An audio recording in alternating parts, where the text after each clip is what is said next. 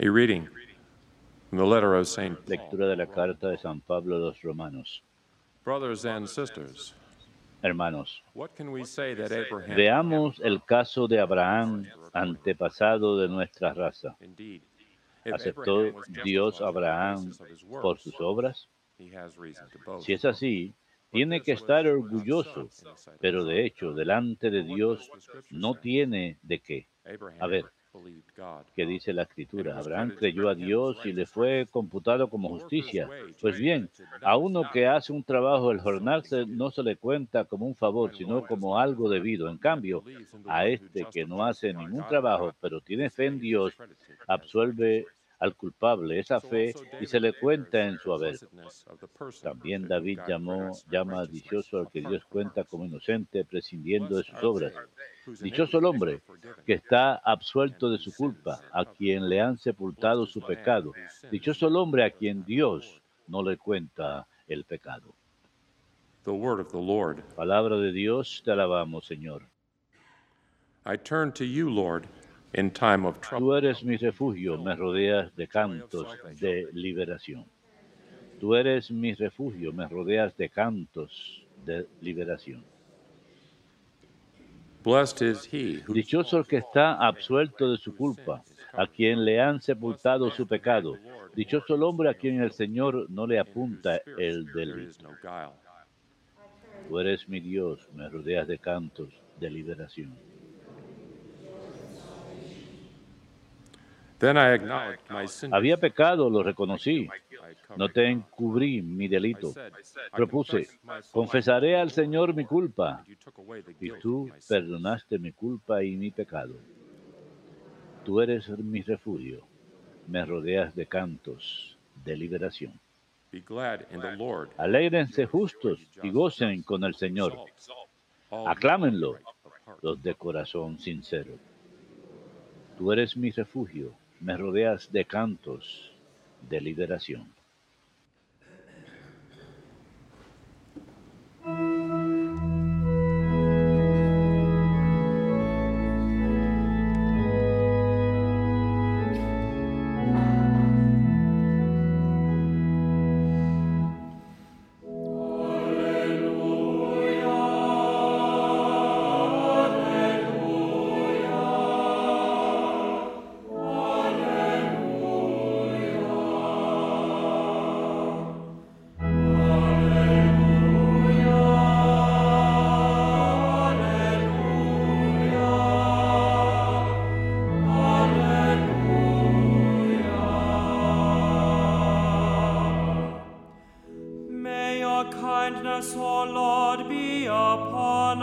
Muéstrate bondadoso con nosotros, Señor, puesto que en ti hemos confiado.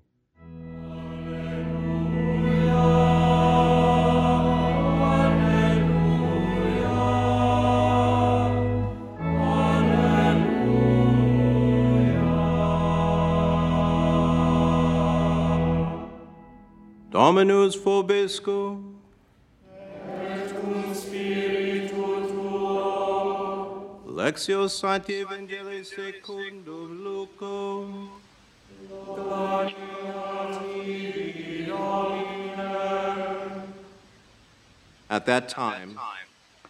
En aquel tiempo, miles y miles de personas se agolpaban hasta pisarse unos a otros.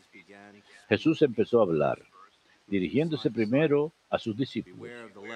Cuidado con la levadura de los fariseos, o sea, con su hipocresía. Nada hay cubierto que no llegue a descubrirse. Nada hay escondido que no llegue a saberse. Por eso, lo que digas de noche se repetirá en pleno día. Lo que digas al oído en el sótano se pregonará desde la azotea. A ustedes les digo, amigos míos, no tengan miedo a los que matan el cuerpo, pero no pueden hacer más. Les voy a decir a quién tienen que temer. Teman al que tiene poder para matar y después echar en el fuego. A ese tienen que temer, se lo digo yo. ¿No se venden cinco gorriones por dos cuartos? Yet not one of them Pues ni uno solo se olvida a Dios. Hasta los pelos de su cabeza están contados. Do not be afraid. Por lo tanto, no tengan miedo. No hay comparación entre ustedes y los gorriones.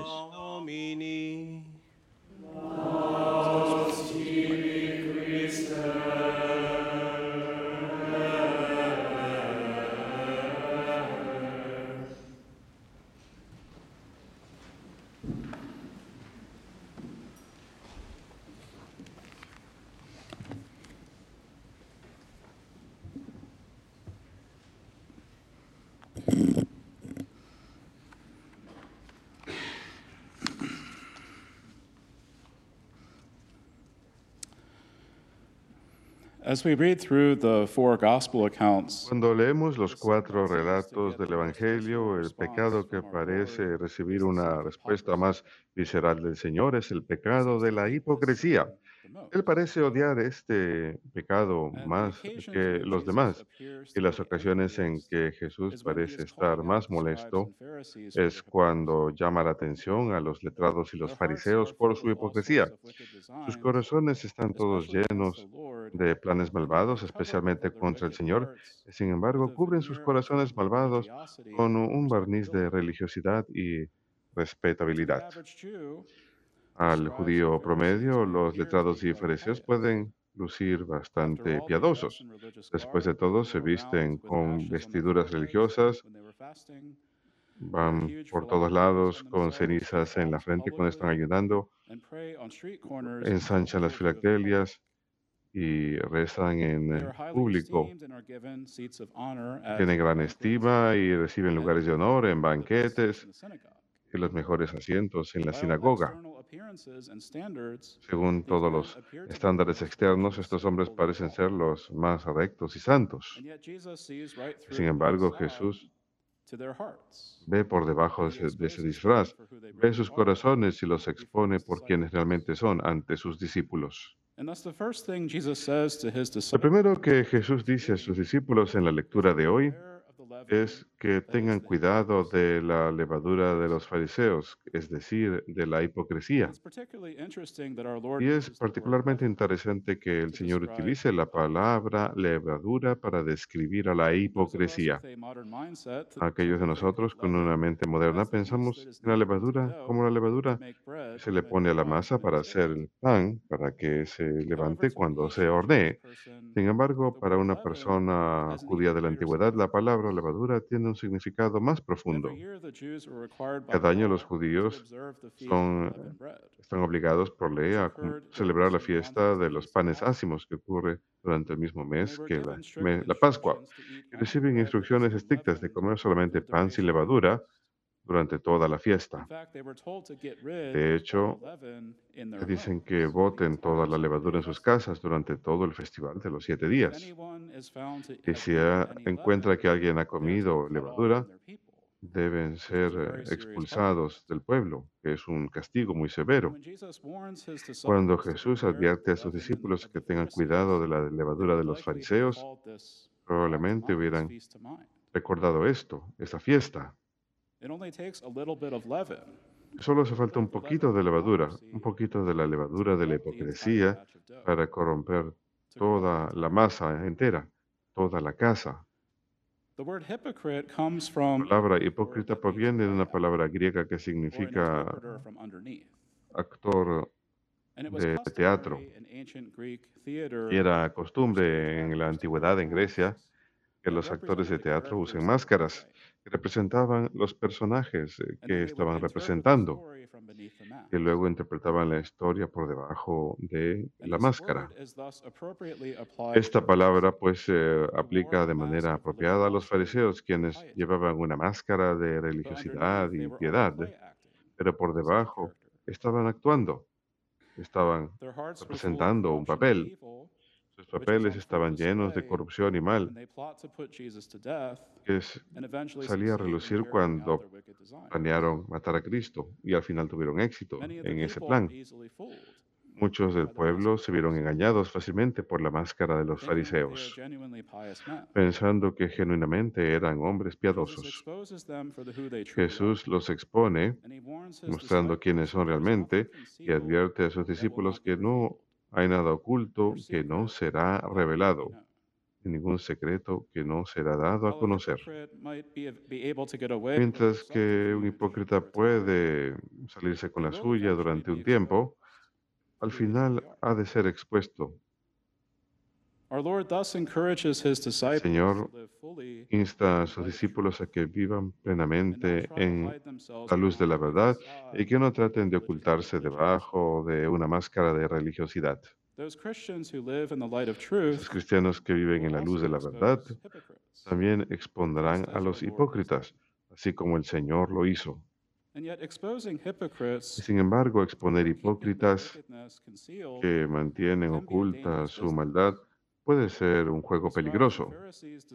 Los eh, letrados y fariseos detestaban a Jesús por exponerlos. Y planearon contra él para encontrar una forma de darle muerte. están dispuestos a planear contra Jesús, el Señor, harán lo mismo con sus discípulos fieles.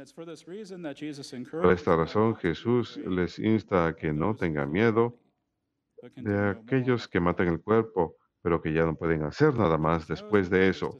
Jesús sabe que si sus, discípulos, temen a la muerte, pueden ser menos eh, probables a permanecer firmes en la verdad. Jesús les asegura a sus discípulos su verdadero valor ante los ojos de Dios. Si Dios ha notado algo sparrows tan pequeño como cinco pajarillos que se venden por dos monedas, por seguro estará del lado de su siervo fiel quien defiende la verdad, incluso en medio de la persecución y la muerte. Jesús consuela a sus discípulos y les asegura de su gran valor ante los ojos de Dios, Ya que su amo Jesucristo no tiene temor de los fariseos hipócritas, sus discípulos tampoco deben tener temor. El Señor les está llamando a que pongan su confianza plenamente en. Dios, quien siempre justifica al recto. El Santo Padre, el Papa. Francisco, conecta la hipocresía con la obra del diablo. Él dice. Jesús no puede soportar la hipocresía y a menudo llama a los fariseos. Hipócritas to sepulcros blanqueados. Esto no es un insulto para Jesús, es la verdad. Desde fuera son perfectos y blancos, pero por dentro son otra cosa. Una actitud hipócrita proviene del gran mentiroso, el diablo. El diablo es el gran hipócrita. Todos los demás hipócritas son sus herederos. La hipocresía es el lenguaje del diablo, es el lenguaje del mal que entra a nuestros corazones y el diablo toma propiedad de él. Uno no puede vivir con personas hipócritas. A Jesús le gusta exponer a los hipócritas. Sabe que será precisamente esa actitud hipócrita la que llevará a su muerte, porque el hipócrita no piensa si es que utiliza medios legales o no, utiliza la calumnia. Así que una señal segura de hipocresía es cuando una persona le encanta simular ser perfectamente santo y recto y religioso mientras que señala el dedo de la culpabilidad de los demás y acusa a los demás del pecado. Presta más atención a la astilla en el ojo del prójimo que a la viga en el ojo propio. Estamos dispuestos a acusar y criticar a los demás que a admitir sus propias faltas y pecados. Santo Padre nos da el antídoto contra la "It hipocresía. Dice, es necesario sanarnos de esa actitud. Pero ¿cuál es la medicina? La respuesta es decir la verdad ante Dios, acusarse a uno mismo. Hemos de aprender a acusarnos a nosotros mismos ante Dios. Es un ejercicio espiritual que no es común, no es usual, pero debemos tratar de hacerlo, acusarnos a nosotros mismos, ver nuestros propios pecados, nuestra hipocresía, la malicia en nuestros corazones. Because the devil sows evil. porque el diablo siembra el mal. Y Lord, this is me. And say, Decirle al Señor, mira, Señor, este soy yo, y decirlo con humildad. Aprender a acusarnos a nosotros mismos. Quizás sea muy difícil, pero el cristiano que no sabe cómo acusarse a sí mismo no es un buen cristiano, que arriesga caer en la hipocresía. En la "Depart oración de Pedro, él le dice al Señor, Lord." Aléjate de mí, pues soy un pecador, Señor. Aprendamos a acusarnos a nosotros mismos. Final de la cita. Como dice el Santo Padre, es esencial que los cristianos reconozcan la hipocresía en sí mismos y tener la humildad para admitirlo honestamente ante Dios. Ser el primero en acusarnos a nosotros mismos. we will not have to answer for the sins that En nuestro juicio no tendremos que responder los pecados por los pecados de los demás. Más bien tenemos que responder por los pecados propios. Por lo tanto, necesitamos la virtud de humildad para, de manera más apropiada, acusarnos de pecado antes de acusar al prójimo. Cuando reconocemos depravity, la profundidad de nuestra maldad y maldad, nos abrimos no al juicio de Dios, sino a su infinita misericordia y amor. Mientras es verdad que no hay nada que el Señor deteste más que el pecado de la hipocresía, también es cierto que no hay nada que ama más que ver la humildad y arrepentimiento de corazón por nuestros pecados. Reconocer que efectivamente somos hipócritas. Si somos honestos con nosotros mismos y con el Señor y reconocemos nuestros pecados o tendencias al pecado, no debemos temer nada, incluso si enfrentamos la persecución y la muerte. Sabemos por la fe que por su propia muerte el Señor venció la muerte para siempre.